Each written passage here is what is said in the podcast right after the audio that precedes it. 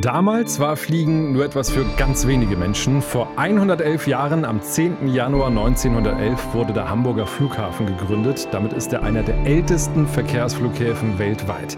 Damals lag er noch vor den Toren der Stadt. Heute liegt der Hamburger Airport mitten in der Stadt. Wir gratulieren und sprechen mit zwei Mitarbeitern, die schon viele Jahre am Hamburger Flughafen arbeiten. Gleich geht's los. Vorher noch ein Hinweis von unserem Partner in dieser Folge und das ist El Al, die größte Fluggesellschaft Israels, mit der ihr am besten nach Israel kommt und die von der IATA, dem Dachverband der Fluggesellschaften, als eine der effizientesten Airlines der Welt ausgezeichnet wurde. Ich war jetzt schon viermal in meinem Leben in Israel und würde am liebsten sofort wieder hin. Ihr landet in Tel Aviv am Flughafen Ben Gurion, ein Airport, der mich sehr beeindruckt hat. Ihr kommt da an und fühlt euch wirklich sofort wie im Urlaub und Tel Aviv ist eine extrem junge Stadt. Überall ist was los, die Leute sind alle draußen und das Beste, es gibt einen Stadtstrand. Das heißt, ihr guckt euch zum Beispiel Jaffa an, also die Altstadt, und dann spaziert ihr einfach an den Strand und springt rein ins Mittelmeer. Und nachts wird dann ordentlich gefeiert. Aber Israel hat natürlich nicht nur Tel Aviv, es gibt auch die Hafenstadt Haifa zum Beispiel, das Tote Meer und natürlich Jerusalem. Die Stadt, die müsst ihr euch angucken, wenn ihr in Israel seid. Ja, wie kommt ihr hin? Ganz einfach, nonstop mit El Al, die Airline startet von Wien aus, von Berlin, Frankfurt und auch von München nach Tel Aviv. Die Flugzeit ab Deutschland etwa vier Stunden. Das heißt, eine Reise lohnt sich dahin auch für einen Wochenendtrip. Ich kann es euch wirklich nur empfehlen. Alle Infos unter lal.com und den Link, den packe ich euch auch in die Show Notes. Luftraum, der Podcast von Aero Telegraph mit Christopher Scheffelmeier. Erst Luftschiffe, dann Flugzeuge mit Propeller, später kam die Düse und das Überschallflugzeug Concorde war auch mal da und sogar James Bond ist schon durch das Terminal spaziert. Da hatte der Hamburger Flughafen seinen ganz großen Kinoauftritt. Wir gucken heute zurück auf die Geschichte des Flughafens mit zwei Mitarbeitern, die dort arbeiten. Keine 111 Jahre, aber trotzdem schon eine lange Zeit. Fangen wir an mit Peter Blöck, der seit 1987 am Flughafen arbeitet. Auf der Parkposition 60 auf dem Vorfeld haben wir uns unterhalten. Peter Blöck hat als Busfahrer angefangen. Heute fährt er die Pushback-Fahrzeuge. Ende der 80er hatte der Flughafen tatsächlich nur zwei Fluggastbrücken und ich wollte von ihm wissen, wie der Flughafen damals so ausgesehen hat. Ja, also recht klein. Also das war nicht so massiv wie heute. Und äh, 87, ja, mit Bus ist das meiste gewesen, das Geschäft. Schlepper waren ganz gering, also zwei Fluggastbrücken. Ähm, und da kann man sich ja vorstellen, dass mit Schlepper äh, wenig gewesen ist. Jetzt startet gerade ein A319 von Austrian Airlines. Dieses Geräusch, wenn so ein Flugzeug startet, das haben Sie jeden Tag. Genießen Sie das? Ja, klar. Ist natürlich auch ähm, die Maschinen sind jetzt leistungsfähiger. Sie sind äh, leiser geworden im Gegensatz von 1987. Das war schon ganz krass. So, jetzt ist er fast abgehoben. Nochmal zurück, Ende der 80er zwei Fluggastbrücken. Die wurden damals ausschließlich von Lufthansa genutzt, stimmt das? Ja, das, äh, die Hoheit hatte hier die Lufthansa. Und äh, 1990 fing es dann langsam an, dass die, der Hamburger Flughafen das Stück für Stück äh, übernommen hat mit dem Schlepperbetrieb. Und dann haben Sie angefangen, sind umgesattelt auf den äh, Schlepper. Wie können wir uns den Verkehr am Flughafen vorstellen? Also in den 90ern, das war natürlich im Schlepperbereich, war natürlich äh, ganz wenig. Also ähm, man konnte es, kann das nicht mehr vergleichen, so wie heute. Ähm, selbstverständlich äh, haben wir mehr, mehr Schlepps gehabt äh, anstatt Pushbacks. Also das heißt, von einer Position zur anderen Position äh, wurden die Flugzeuge hin und her bewegt. Und äh, heute ist das Geschäft natürlich mehr auf Pushback, äh, also rausdrücken der, der, Flugzeuge von der Position auf die äh, Abrollposition gedacht. Das heißt ja immer, Zeit ist Geld. Ähm, das heißt, Flugzeuge, die verdienen nur Geld, wenn sie fliegen. War das damals wirklich ruhiger so am Flughafen? Also war der Puls ein anderer? Nein, das kann man nicht sagen. Also äh, es ist natürlich jetzt massiv geworden. Also natürlich äh, die Passagierzahl äh, ist gestiegen im Gegensatz in den 90ern. Aber wenn man so überlegt, ähm, wir hatten damals auch Großraumflugzeuge, wir hatten ähm, ja auch reichlich Betrieb. Äh, man kann das natürlich nicht vergleichen, so wie heute. Der Flughafen ist jetzt äh, größer geworden. Damals äh, die Fläche war kleiner, die Positionen waren weniger. Heute sind natürlich äh, viel mehr Flugzeuge da, die leistungsfähiger sind, die natürlich auch ein bisschen kleiner sind, äh, weil die äh, vierstrahligen Flugzeuge langsam ja, Auslaufmodelle sind. Und jetzt sind überwiegend dann schon zweistrahlige Flugzeuge da. Wenn wir nochmal Ende der 80er gucken, was waren das so für Flugzeuge? Wenn wir uns jetzt umgucken, also hauptsächlich A320-Familie, ab und an äh, Boeing 737, die am Hamburger Flughafen startet und landet. Was waren das damals für Flugzeuge, für Modelle? Also waren natürlich krasse äh, Flugzeugmodelle. Ähm, die 747, die jeder kennt, äh, dann, dann kam natürlich die DC-10, es kam eine Driesta, es kam eine, eine Caravelle. Also das sind schon äh, ganz außergewöhnliche Flugzeuge. Erstmal schon alleine äh, die, die Ausmaße, die, die damals äh, äh existierten vierstrahlig, dreistrahlig. Krach gemacht haben sie alle. Wenn Sie äh, mal so zurückblicken, 35 Jahre am Flughafen, Sie haben jetzt die Corona-Pandemie miterlebt, wo weltweit äh, das Fluggeschehen deutlich zurückgegangen ist. Krisen hat es ja immer schon gegeben. Welche Krise ist Ihnen jetzt außer der Corona-Pandemie noch in Erinnerung geblieben? Das sind ja massive. Äh, es ist ja, fängt ja schon an mit dem 11. September. Dann ist das die Finanzkrise dann, dann wo soll ich anfangen, wo soll ich enden?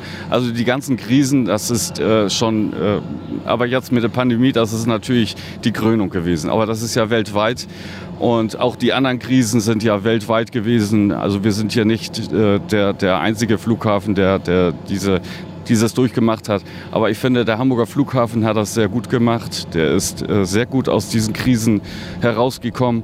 Und ich bin mir sicher, dass das mit dieser Pandemie identisch ist, dass sie, dass sie auch sehr gut hier wieder rauskommen. Jetzt wird gerade ein A320 Neo von Lufthansa zurückgeschoben.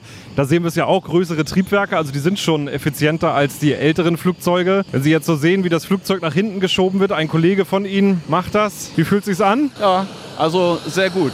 Ich bin ja noch Ausbilder. Und äh, wenn ich das so jetzt beobachte und ich sehe, wie der Kollege jetzt die Maschine rausdrückt, ja, das ist schon ein Kollege, der, der das kann. Und so wie wir jetzt uns unterhalten können, neben so ein Flugzeug mit den modernen Triebwerken, das hätten wir vor 35 Jahren nicht geschafft. Weil da hätten wir uns beide nicht mehr verstehen können und ich glaube, das Publikum, was wir jetzt haben, das, das hätte uns auch nicht mehr verstanden. Das Jahr 2017 war für den Hamburger Flughafen auch ein ganz besonderes, denn in Hamburg hat der G20-Gipfel stattgefunden. Das heißt, die Staats- und Regierungschefs aus der ganzen Welt sind hier an die Elbe geflogen.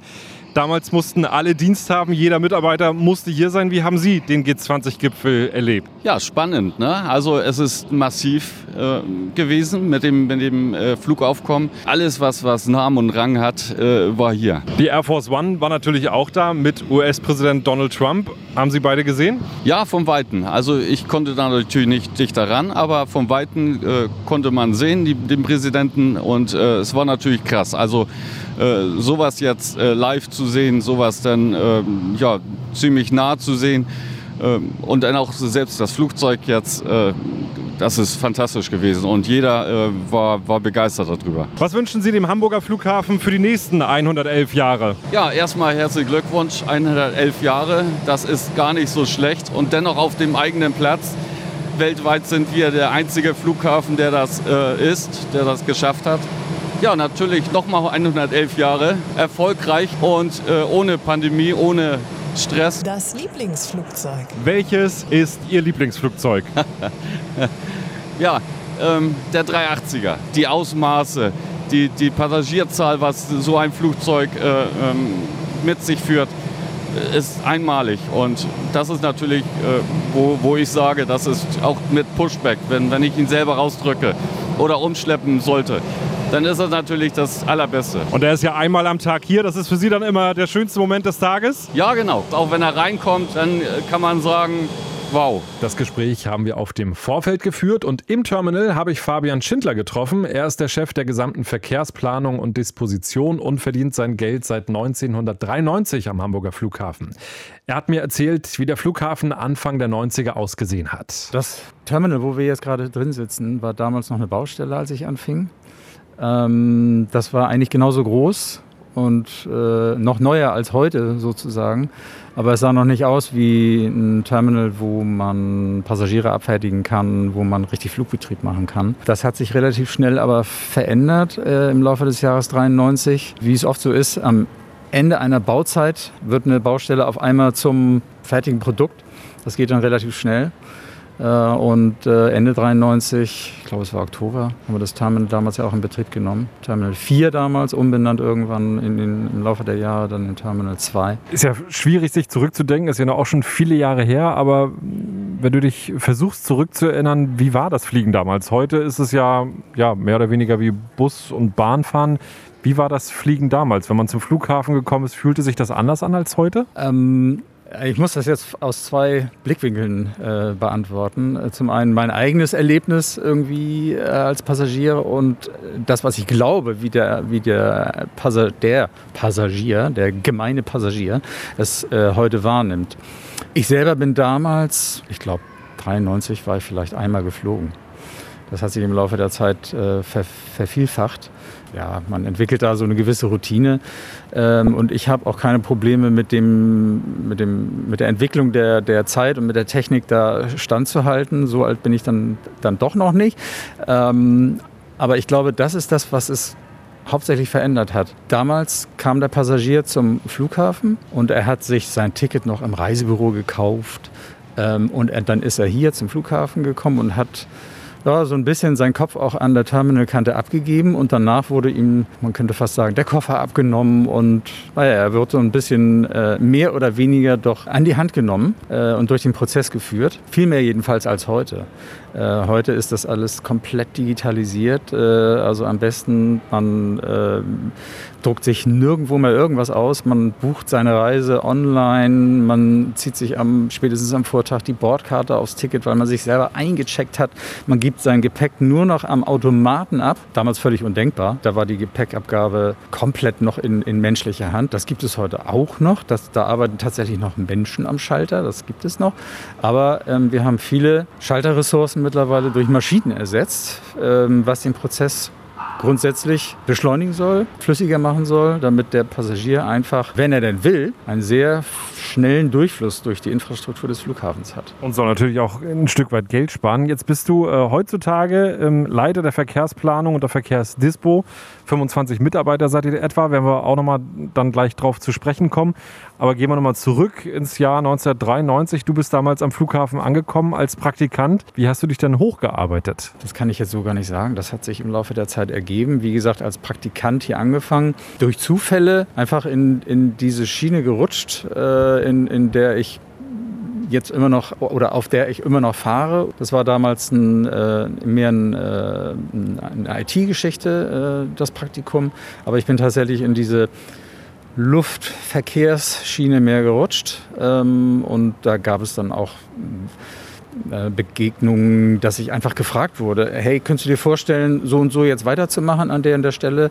Ähm, wir würden den Posten so und so gerne vergeben wollen und hättest du Lust, das zu machen? Und so kam das über die, die ja mittlerweile ja fast drei Jahrzehnte, ähm, dass ich das mache, was ich jetzt mache. Ja. Wenn man zurückguckt in die 90er, als du hier angefangen hast am Flughafen, da gab es ja noch gar keine Low-Cost-Airlines. Lufthansa ist von hier aus äh, ganz normal gestartet, hat ein richtiges Netzwerk von hier aus bedient, nicht nur die Flughäfen Frankfurt und München. Wie hast du die 90er hier am Flughafen erlebt? Tatsächlich gab es damals noch eine United, die von Hamburg nach Berlin geflogen ist. Die hatte zu der Zeit als einzige Airline Verkehrsrechte auf der Strecke Hamburg-Berlin.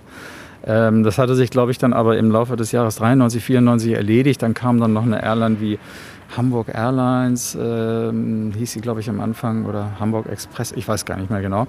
Ähm, die flog dann auch, glaube ich, die Berliner Strecke. Also es war irgendwie noch, ja, wie du schon sagst, ähm, die, die Lufthansa war damals noch ähm, so der, der ganz große Platzhirsch. Das ist die Lufthansa Group heute eigentlich auch noch, aber die Struktur hat sich ja komplett verändert dort. Äh, wir hatten damals noch, ich glaube, die JAL hat gerade erst aufgehört mit ihrer, mit ihrer ähm, Tokio-Strecke. Kurz bevor ich kam, in den Jahren vorher fing diese Zentralisierung eigentlich schon an, oder dass sich die großen Airlines auch nur noch auf ihre großen Hubs konzentriert haben oder die dann aufgebaut haben. Und somit verschwanden immer mehr von den ähm, direkten Intercon-Verbindungen. Ja, es gab mal eine South African, die startete damals aber erst die Operations hier. Ich glaube, das war in, ja, auch 3, 94 die flog nach, äh, nach Johannesburg. Dann kam irgendwann die Ghana Airways, die flog dann nach Accra. Und immer mal wieder haben wir dann aber auch eine Airline reinbekommen. Und das war dann eigentlich auch im Laufe der letzten Jahre dann immer so das Ereignis, wenn wir dann mal endlich wieder eine Interkontinentalverbindung gekriegt haben, wie zum Beispiel, ähm, damals hieß sie noch Continental, dann wurde das, dann ging das auf in United, äh, weil die Continental von der United übernommen wurde. Äh, das war also ein paar Jahre lang unsere Nordamerika-Verbindung nach Newark. Dann kam irgendwann die Emirates äh, dazu, wenn man das als interkontinental bezeichnen will. Es geht jetzt nicht über einen Teich oder über irgendeinen Ozean, aber immerhin nach Asien. Ähm, die Emirates hat ja auch bis heute durchgehalten, die United leider nicht. In den 90ern sind ja auch die sogenannten Billigflieger aufgekommen, auch am Hamburger Flughafen. Wie haben die den Airport verändert? Da ist, glaube ich, ein ganz gutes Beispiel die EasyJet, die damals die erste ja, klassische Low-Cost-Airline war, die äh, Hamburg verbunden hat. Die war relativ schnell am Start mit einer Forderung an den Flughafen, dass die Infrastruktur an bestimmten Stellen doch bitte an ihre Bedürfnisse angepasst werden möchte, sollte. Dabei handelte es sich um das sogenannte, ähm, bei uns nennt es sich Vivo-Verfahren, ähm, äh, zu, zu, gut Deutsch Walk-in, Walk-out-Prozess. Äh, das bedeutet, dass die Easy klassischerweise ihre Passagiere immer laufen lässt vom und zum Flugzeug wird gelaufen. Da wird nicht mit einer Brücke angebunden, äh, da wird nicht mit Bus gefahren, sondern es wird gelaufen. Das hat auch tatsächlich einen Vorteil. Na, das Laufen hat nicht, äh, nicht keinen besonderen Vorteil, jedenfalls nicht für den Passagier. Aber das Flugzeug wird über, auf jeden Fall über zwei Türen geleert und wieder gefüllt. Wobei der klassische äh, EasyJet-Flieger äh, ist nicht so groß, als dass wir wenn er an einer Brückenposition stehen würde, mit zwei Brücken angedient werden könnte, dann könnte man ja auch sagen, ja wieso, dann, dann äh, borde ich doch auch über zwei Türen oder ich äh, äh, lasse die Leute über zwei Türen aussteigen. Das funktioniert eben bei der Größe von einer EasyJet nicht. Da sind wir auf eine Fluggastbrücke beschränkt. Das heißt, der gesamte Ein- und Aussteigeprozess, eine Tür, dauert entsprechend länger. Eine Low-Cost-Airline ist aber noch mehr darauf fixiert, die Bodenzeiten zu minimieren, auf jeden Fall zu reduzieren gegenüber einem klassischen Linienflieger, sage ich mal. Jedes Flugzeug, was am Boden steht, alter Spruch, Flugzeug am Boden kostet Geld, Flugzeug in der Luft verdient Geld.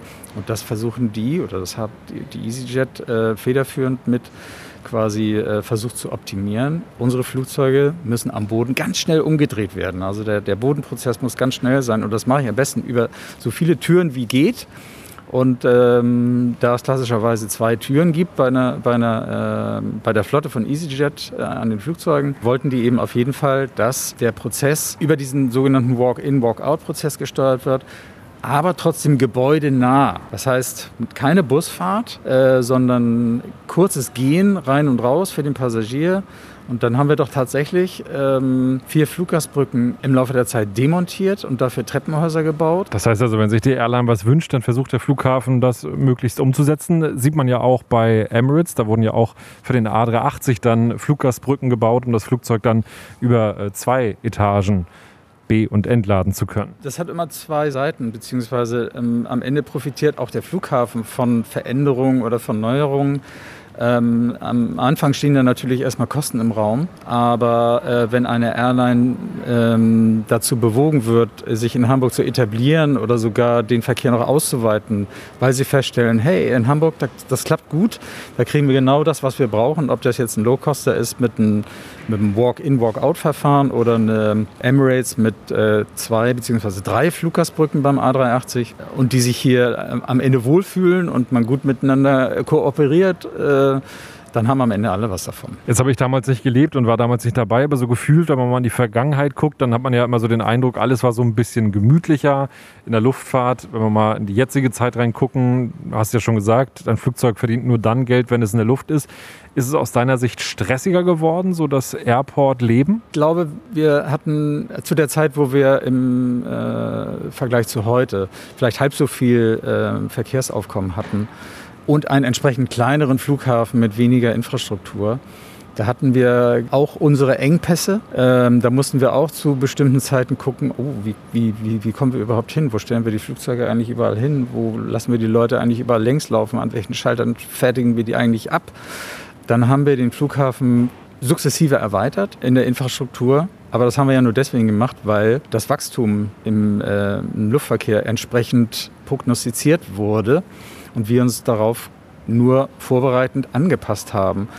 Auch als wir also größer wurden, was die Flughafeninfrastruktur anging, und der Verkehr aber mitwuchs, hatten wir teilweise genau solche Bottlenecks äh, zu Spitzenzeiten, wo wir uns dann wieder gefragt haben, okay, wo, wo, stellen wir denn nächste Woche die Flugzeuge alle hin? Weil da haben wir um 7 Uhr morgens so einen Rush hier. Ähm, so viel Kapazitäten haben wir hier gar nicht an Mensch und Maschine. Oder wir glaubten jedenfalls, äh, so viel Kapazitäten haben wir nicht.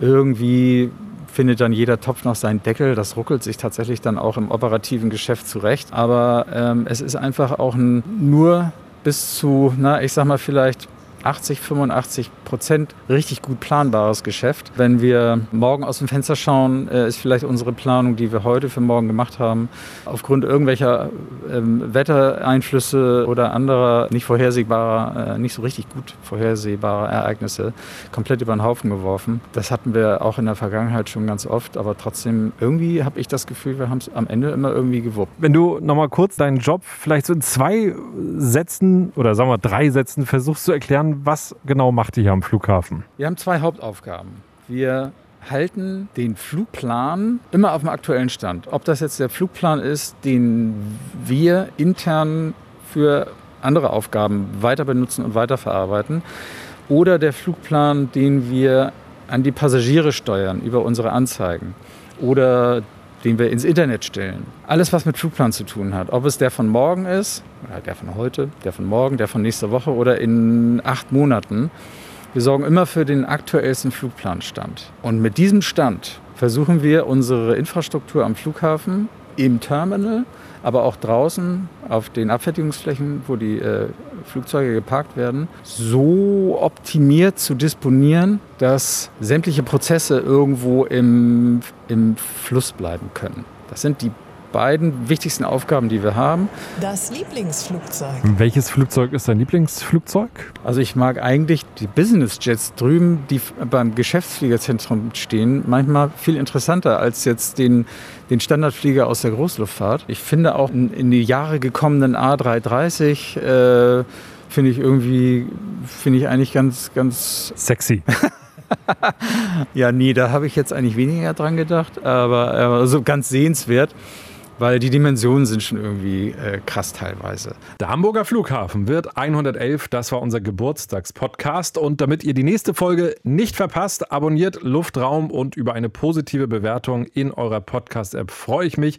Das hilft, damit der Podcast noch besser gefunden wird und ihr könnt diesen Podcast natürlich auch gerne euren Freunden empfehlen. Freue ich mich auch sehr. Bis zum nächsten Mal, euch einen schönen Sommer.